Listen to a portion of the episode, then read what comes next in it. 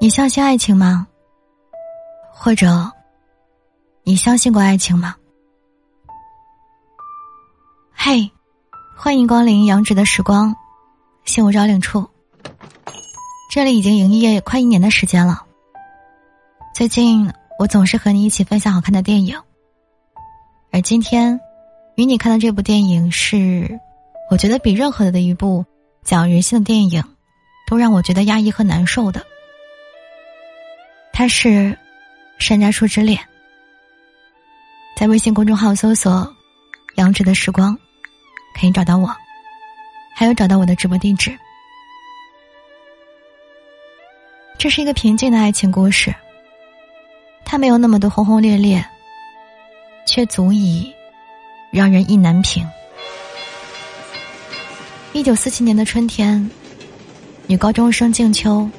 带着学习任务来到了西平村，在那里，他认识了勘探队的孙建新。还未见面，营地里传出来的歌声，便深深的吸引到了金球。当孙建新将大白兔奶糖递给他时，他摇头拒绝了。不是小孩儿就不能吃糖了吗？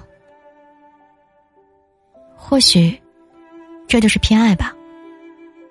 在有的人眼里，你可以永远当一个孩子。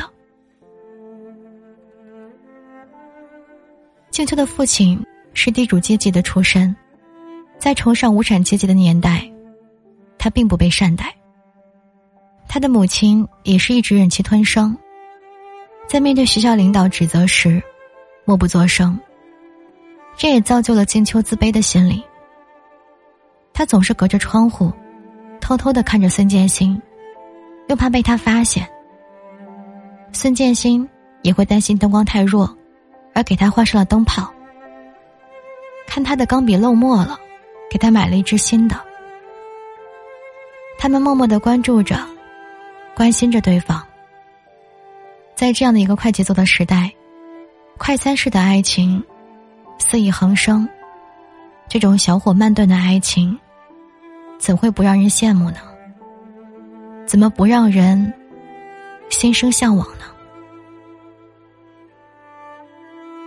即使静秋误会了孙建新，孙建新也默默的关注着他，向他提供力所能及的帮助，比如给核桃、给冰糖，还有山楂果。他也会偷偷的去看静秋打排球，给静秋。买球衣的钱。那时候的爱情，让我羡慕的地方，首当其冲的就是勇气。在当时，除了跟现在一样父母的反对，还有来自于同学和老师的监控。一点点滋生的爱意，都会被视为是小资的表现。然而，一旦互相有了感情，也仍旧抵挡不了任何事物的阻挡。而在思想更为开化的现代，这种勇气失去了存在的土壤，爱也就爱了。在静秋和建新的身上，我又看到了这样的一种勇气。静秋的母亲一直反对他恋爱，他时时刻刻的提醒着静秋，说一步错，步步错。可是爱情来了，怎么会挡得住呢？两个人冒着被金秋母亲发现的危险，偷偷的约会。每一次见面，都十分宝贵。建新因为自己睡着了而后悔不已，因为对他们来说，这样的碰面是难得的。可是，父母的反对，似乎是情侣感情的试炼。有些人。手牵手，咬着牙挺了过来。有些人，不幸被冲得支离破碎。两个人的关系在偶然的一天，被金秋的母亲发现了，他勃然大怒，劝诫建新不要再浪费时间。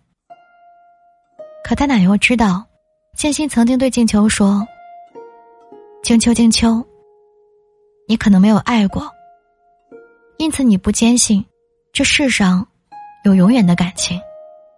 等你爱上了谁，你就知道世上有那么一个人，你宁可死，也不会对他出尔反尔。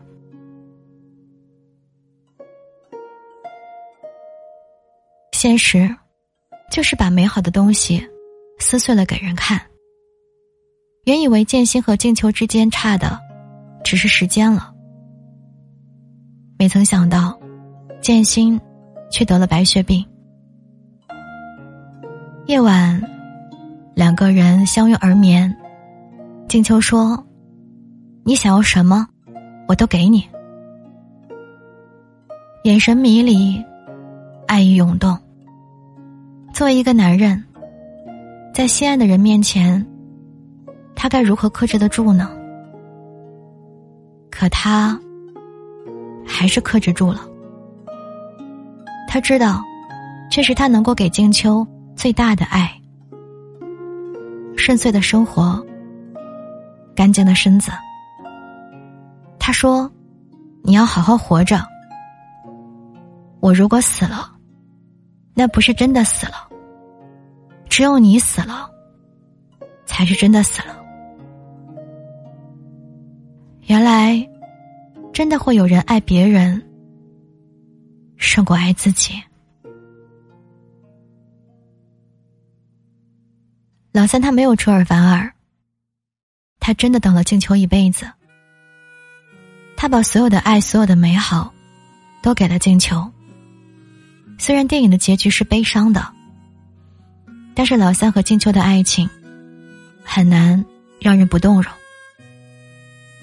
我们不要忘记，还有那么一个时代，那么一种情节。在那时，我们不短信，不网聊，也不漂洋过海，不被堵在路上。如果我想你。就翻两座山，走五里路，去牵你的手。卖豆浆的笑脸冒着热气，从前的日色变得慢，车马邮件都慢，一生只够爱一个人。我是杨芷的时光，在这里，想要守护你的理想世界。